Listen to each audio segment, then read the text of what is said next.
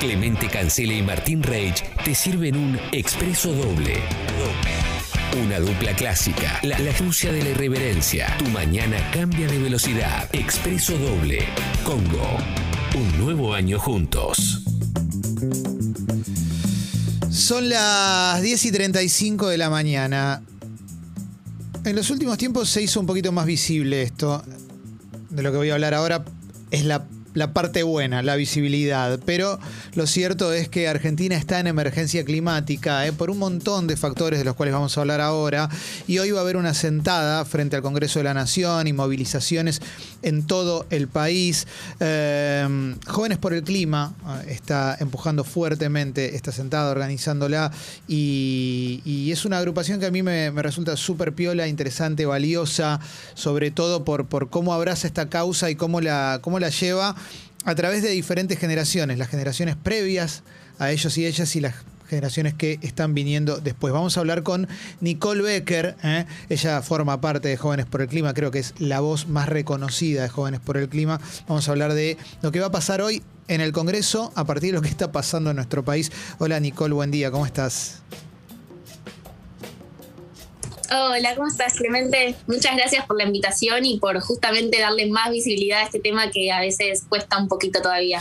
No, no, no, por favor, por favor. También está Martín, acá no lo ves en el Zoom, pero, Pero acá hay un- estoy, Nicole, bienvenida. Está, está como... Hola, ¿cómo andas ahí? Claro, me faltas ahí en el Zoom. Bueno, eh, a ver, vamos a hablar un poquito de, de hoy y de, de esta sentada que organizan. Y, y la primera pregunta que te voy a hacer es la, es la más amplia de todas, pero es ¿por qué organizan esta sentada? Bueno, ¿por qué organizamos la sentada? Tiene que ver con lo que estabas hablando antes de que estamos en emergencia climática tanto en Argentina como en todo el mundo. Y hacer la sentada o en realidad la movilización, tratamos de pensar una forma diferente porque seguimos en un contexto de pandemia que a su vez es irónico porque estamos en una pandemia a partir de la destrucción de ecosistemas, ¿no? Sí. Pero bueno, por un año nos tuvimos que guardar en nuestras casas y no hicimos ninguna movilización. Entonces dijimos, bueno, a partir de todos los incendios que pasaron el año pasado, para que se den una idea, en 2020 hubieron un millón de hectáreas incendiadas. Que uno dice, bueno, ¿qué es un millón? ¿no? Parece un número muy tan grande que es tan lejano. Sí. Son 55 veces la ciudad autónoma de Buenos Aires. Eso se incendió el año pasado. Sí. Y este año 40.000, pero 40.000 llevamos tres meses. O sea, es realmente muchísimo. Y si el Estado no pone todos los recursos que tiene que poner y no empezamos a cambiar, tanto como país como a nivel mundial, ¿no? Eh, la forma que consumimos, la forma que producimos, lamentablemente esos incendios van a ser cada vez peores. Entonces, un poco el motivo de esta sentada es este miedo que tenemos desde la juventud eh, y personalmente cuál es ese futuro que vamos a heredar pero también entender que todavía estamos a tiempo de que ese futuro cambie y que sea más justo y que sea mejor. Entonces hay que aprovechar este poco tiempo que tenemos para realmente poder lograr esos cambios. Nicole, ¿por qué crees que los incendios siguen sucediendo? Porque noticias de incendios solemos tener bastante seguido. Eh, generalmente la noticia muere antes que el incendio. Esto es, dejamos de hablar del incendio y el incendio sigue. Viste que muchas veces eh, se deja de hablar y el incendio te dura un mes más quizás y pasa de largo, sobre todo eh, porque las noticias tienen mucho que ver con Buenos Aires, capital y, provincia, y nos olvidamos de lo que pasa en el resto del país. Pero ¿por qué crees que siguen sucediendo? ¿Sigue sin haber consecuencias para quienes lo provocan y- y demás? Uf, un montón. ¿Por qué siguen sucediendo? Primero porque hay ciertas prácticas que se hicieron históricamente, por ejemplo, para renovar los pastizales, que es una, una práctica agropecuaria muy conocida y muy típica, muy tradicional, que antes se podía hacer. En cambio ahora la CES se incendia todo, se descontrola Sí. y se, se- justamente no se puede controlar por en grandes rasgos por la crisis climática. ¿Por qué? Porque las consecuencias que trae la crisis climática son sequías, son olas de calor, son fuertes vientos, entonces de repente hasta puede pasar que alguien tire un cigarrillo y se descontrola por estas, estos factores que te estoy diciendo. Entonces algo que antes no pasaba, hoy en día sí, por eso se dice que el 95%, según un estudio de California, el 95% de los fuegos son intencionales. Sí. Son intencionales no necesariamente de gente que literalmente quiera quemar un millón de hectáreas, pero sí de gente que eh, hace desde un asado. De hecho, los primeros incendios del sur de este año, no los últimos, pero los primeros de enero, fueron a partir de un asado que no lo pagaron bien. No lo pagaron bien y a partir de la sequía, de las olas de calor Sí. y de los fuertes vientos, se fue a la mierda, ¿no? Entonces, un poco tiene que ver con eso. pero también no hay que ser ingenuos en esto que decías, bueno, ¿y por qué nadie es, responsable? ¿no? Porque siempre pasa que es muy difícil saber eh, cómo fue el origen del primer foco de incendio. Bueno, por ejemplo, lo que pasó en los últimos ahora del sur, sí. fueron seis focos de incendio en dos horas. Entonces uno diría, bueno, es un indicio de intencionalidad, porque ¿cómo se pueden prender seis a la vez? Eh, uno puede ser, si a alguien se le cayó un cigarrillo, bueno, uno puede ser que el sol le pegó una hoja y se encendió, pero seis a la vez es dudoso. Eh, pero es muy difícil justamente porque hoy en día, para que se den una idea, si vos deforestás o si vos incendiás, no vas preso, no tenés ningún tipo de eh, delito penal, sino que tenés que pagar una multa. Entonces, eso es una empresa que, por ejemplo, quiere eh, sacar los árboles que hay en la zona para producir, para plantar soja o lo que sea, lo pones como parte de tu Excel, un poco, un poquito, un gasto más, y listo, y pasa. Ya está, Entonces, un poco también parte de los reclamos de hoy tiene que ver con eso. Es tristísimo. Eh, todo, todo lo que nos estás contando, Nicole, es algo que en el último tiempo se empezó a hacer un poco más visible, pero lo cierto es que eh, yo celebro que existan ustedes también en Jóvenes por el Clima, porque yo vengo de una generación anterior, yo tengo 43 años y en líneas generales la mirada que, que hubo históricamente para quien pedía que se cuide al planeta, era una mirada completamente peyorativa, completamente. Sí, superficial. Sí, de chetos. Sí, sí, es un cheto, es un hippie. Mm. Eh, y es la verdad que es bastante patético. ¿Vos sentís que eso empezó a cambiar? Que, que, que gente que antes no tenía esa mirada ahora la empezó a abrazar un poco más? Sí, re, pero todavía falta un montón. De hecho, por lo que empezó Jóvenes por Clima, Jóvenes por Clima empieza hace exactamente dos años, en 2019 cuando con un grupo de amigos, yo personalmente no es que nací siendo ambientalista y siempre me importó el tema, de hecho nada que ver, pero sí estaba muy involucrada en las temáticas sociales, como, bueno, crecí con el feminismo porque yo tengo 20 años recién cumplidos, eh, con las temáticas sociales en general, y tenía el mismo prejuicio que tiene la mayoría de la sociedad, que el ambientalismo era algo superficial, que era solamente eh, reciclar o algo que tenía que ver con una acción individual. Y me empezó a pasar que vi que en Europa se empezó a crear este movimiento que se llama Friday for Future, con así la imagen de Greta, digamos. Y me empecé a preguntar, bueno, ¿por qué no existía eso que estaba allá, pero acá? Con todas las diferencias que, tiene, porque no es nada que ver el movimiento en Argentina como se imaginarán que en Alemania, pero bueno, ¿por qué había jóvenes, jóvenes de mi misma edad que tenían información que al parecer yo no? Porque yo no lo escuchaba en ningún lugar. Eh, y empecé a averiguar y justamente entendí que esto, que un poco lo que decías, que la crisis climática, que los problemas ambientales en realidad tiene que ver con una cuestión de derechos humanos y que lo social y lo ambiental no son cosas que se puedan separar, porque justamente pensemos, ¿a quién afecta más la crisis climática? Y a los sectores históricamente más vulnerables. Lo vemos muy bien con la pandemia, con una inundación, que es una de las consecuencias de la crisis climática.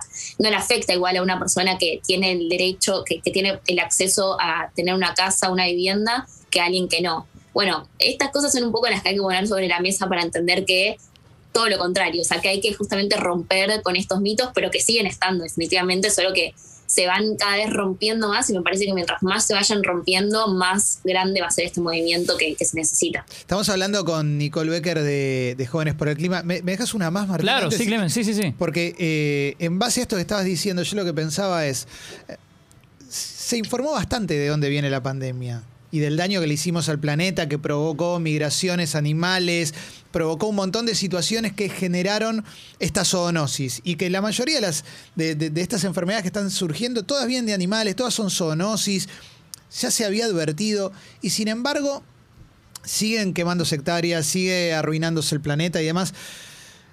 Esa es la parte que a mí me hace ruido, esa es la parte que yo no termino de entender por qué no, no podemos abrazar el cuidado al planeta? ¿Por qué, ¿Por qué, falta todavía un poquito más? ¿Y por qué no, no se baja desde arriba, desde los gobiernos?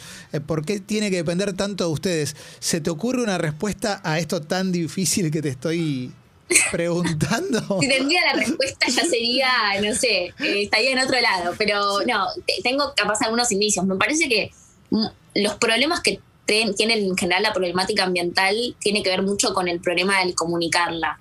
Me parece que muchas veces, de hecho, si vos buscas crisis climática en Google, te sigue apareciendo osos polares. Es lo Sí. único que te aparece como foto, digamos. Sí. Cuando- ¿Y por qué vos vas a luchar por un oso polar cuando todo bien? Tiene que ver eso de la crisis climática cuando hay gente en tu país que no tiene que comer, cuando hay gente en tu país que la está pasando mal, cuando estás viviendo una crisis eh, eh, económica, etcétera, etcétera. Bueno, justamente es un poco lo que hablábamos, esto del mito. Me parece que es romper eso. Y todavía los gobiernos siguen pensando en eso. Dicen, bueno, yo, en nuestro cerebro en general está hecho para pensar en cortos plazos, está hecho para pensar en cuál es el problema que tengo que resolver hoy. Y si bien la crisis climática, y lo hablamos, lo vemos con los incendios y con un montón de cosas más, ya la estamos viviendo en el presente y no es una cuestión del futuro, todavía la seguimos viendo como algo que le pasa a los osos polares y en 300 años. Por lo cual yo ahora me tengo que ocupar de la crisis económica que encima se genera una falsa dicotomía entre que el, el ambientalismo va en contra del desarrollo, cuando en realidad nada que ver. ¿No? Es esa- justo en el, último tiempo se generó con mucha fuerza esto, cuando en realidad lo que, lo que eh, la demanda de la juventud es no es dejar de consumir y de producir, es producir de una forma que sea más justa y más eh, ambientalmente también más sostenible. Y eso va a crear también un montón de trabajos, no es dejar a gente de ese trabajo, ¿no? Son un montón de estos mitos que, que siguen estando que me parece a mí que tiene que ver con esto, con que los gobiernos lo siguen teniendo como, bueno,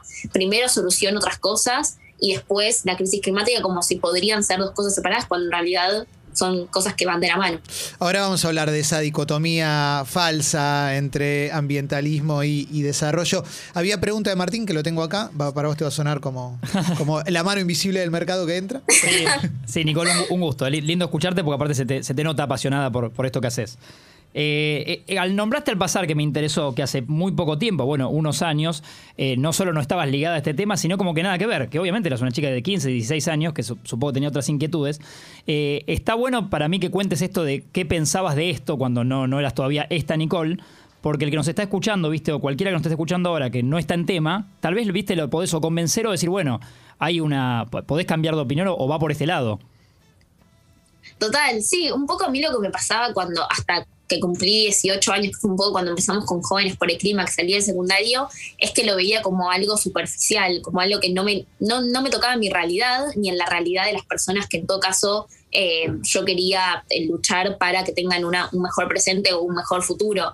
Eh, me, me tocaba, por ejemplo, mucho el feminismo, que ahora entiendo que también hay una super relación entre las lógicas eh, feministas y también el sistema que nos lleva a tener la crisis climática, pero en ese momento claramente no, no lo veía así. Eh, y lo veía como algo que, que se ocupen otras personas, o sea, que si tenía que ver con reciclar, no era mi lucha. Que yo reciclo hoy en día y entiendo que es re importante, y no, no, no solo por lo ambiental, sino también por eh, los recicladores urbanos que tienen un rol súper importante en, en todas las cuestiones ambientales eh, y que justamente también vienen a la movilización y que es súper interesante cómo la juventud también está articulando con los sectores populares para unirnos frente a, a esta emergencia que está pasando. Pero bueno, en ese momento lo veía como una lucha elitista, como una lucha que no me tocaba ni en mi realidad, eh, ni en las personas justamente eh, más vulnerables y que no... Eso, que, que mi tiempo, uno en algún punto elige, ¿no? A qué dedicarle el tiempo, o a Sí, sí. por qué luchar o por qué exigir, y pensaba que yo tenía otras cosas para, para luchar y para hacer, y después entendí que, bueno, que en realidad todas estas cosas que sí me motivaban y que sí me tocaban y me sensibilizaban tenían totalmente que ver con lo otro, pero ese clic a veces cuesta porque no hay información o a veces la información es muy compleja, es muchos números, estadísticas, proyecciones, eh, cuando en realidad lo que nos motiva, o sea, nosotros no decimos por una forma racional, lo decimos por una forma emocional y si a mí no me muestran una historia de una persona que, por ejemplo, eh, ahora se quedó sin casa por el incendio, si vos me decís un millón de hectáreas, me lo olvido a los dos minutos. En Mm. cambio, si yo me acuerdo de esa historia, de esa Sí, persona, sí, digo, ok, foto. esto tiene mucho más que ver conmigo. Eh, quiero hablar sobre esta dicotomía entre desarrollo y ambientalismo, porque desde la supuesta mirada del desarrollo se le suele bajar mucho el precio al ambientalismo. Se lo tilda de bobo, inclusive y demás. Y esto se. Y esto tiene que ver también con, con- con la megaminería y cuando. y con los reclamos que hay sobre la, sobre la megaminería. Sobre todo pasó con Chubut la semana pasada. Em, esto le contamos a, a quien no está tan en tema, pero cada vez que hay un reclamo sobre la minería, se, la respuesta es, esto da laburo, bancatela. Y en realidad, en realidad, no, no, no es que se va en contra de la minería, se va, lo que se pide es una minería de última más sustentable. También tenemos que empezar a pensar en cambiar modelos, modelos por, los cuales generamos trabajo y demás. Pero no es que nadie se opone a generar trabajo. Me parece que lo, lo- lo- lo que se pide es cuidar un poco al planeta, a la Tierra, no contaminar, etcétera, etcétera, ¿no? Sí, de hecho, eh, justo en Chubut es un caso muy específico porque lo que pasó fue que Arcioni, que es el actual gobernador, hizo campaña literalmente en contra de la media minería. O sea, su spot de campaña era votame si querés eh, un gobernador que te defienda en frente a posibles proyectos mineros. Entonces la gente fue y lo votó porque en Chubut no es lo mismo que acá. Nosotros lo vemos acá, es algo de nuevo lejano. Eh, yo que también vivo en Capital, pero para gente que vive justamente en Chubut, forma parte de su historia como pueblo porque desde hace un montón de años que vienen luchando con la minería y lograron tener una ley que la prohíba. Y justamente ahora lo que pasa es que este gobernador que votaron por esto cambió como un panqueque y ahora es el mayor promotor de la minería. Entonces no tiene que ver solamente con una cuestión ambiental, sino con una cuestión que tiene que ver con la democracia, ¿no? Con te voté por algo y literalmente es muy salpado cómo cambió. De hecho, hay un video que si quieren lo pueden buscar en Jóvenes por el Clima que hicimos de cómo fue cambiando su discurso y te da una bronca que es tremenda. Entonces, un poco me parece que justo lo de Chubut también tiene que ver con eso. ¿Y qué es eso? La crisis climática y en general las cuestiones ambientales no tienen que ver con la demanda para la reducción de gases de efecto invernadero, que son estos mm. gases contaminantes que producen el cambio climático, sino que tiene que ver con una también una mejor forma de hacer política. Eh, y eso se ve mucho con lo que está pasando en Chubut, ¿no? Y, y, me parece que si justamente un montón de sectores están empezando a decir a tratar de deslegitimar lo que dice el ambientalismo como ambientalismo bobo, que al fin y al cabo es lo mismo que le decían al feminismo. El feminismo también fue re bobo eh, y era elitista y era exactamente las mismas cosas que nos dicen a nosotros, eh, hasta que se instaló como una demanda de las mayorías. Todavía el ambientalismo está en ese proceso que cada vez es más grande y el ambientalismo creció un montón desde que Jóvenes por el Clima, por ejemplo, nació acá. Eh, pero bueno, todavía falta mucho y es un poco por lo que tenemos que seguir luchando. Bueno, hoy a las 5 de la tarde es la sentada ahí enfrente del Congreso de la Nación. Va a haber movilizaciones en todo el país. Em, también va a haber movilización desde el Congreso a Plaza de Mayo a las 18. Y, a ver, la idea también es impulsar proyectos como ley de humedales, ley de acceso a la tierra, ley de acceso al agua, ley, de reciclado con inclusión social, ley de educación ambiental. Eh, ¿Sabes qué? Con esto quiero cerrar, Nicole, pero educación ambiental me parece que debería ser una materia obligatoria en todos los colegios. Básico, ¿no? Como que ni siquiera puedo creer que tengamos que estar exigiendo esto, pero sí. o sea, claramente sí, yo no lo vi nunca ni en mi escuela y cuando lo veía lo veía de nuevo como un taller de reciclado que me lo olvidaba a los dos minutos, cuando en realidad es todo esto que estamos hablando y también tiene que ser una forma transversal. Así que sí, es lo básico. O sea, creo que ni siquiera tendremos que estar preguntándonos por qué lo necesitamos. Claramente la educación es de las mayores herramientas que necesitamos para que justamente las próximas generaciones crezcan con una cabeza que sea distinta y lo incorporen en cada decisión que tomen, no recién eh, cuando sean grandes, que ahí es un poco más complejo. Nicole, gracias por, por, haberte copado con la charla y gracias por el laburo que hacen ahí con, Jóvenes por el Clima también. A vos, a vos y ustedes por amplificar. Les mando un beso, y nos vemos ahí a todos los que vengan. Ahí va, beso grande. Ahí pasó Nicole Becker de Jóvenes por el Clima aquí en Expreso Doble. Seguimos, dale.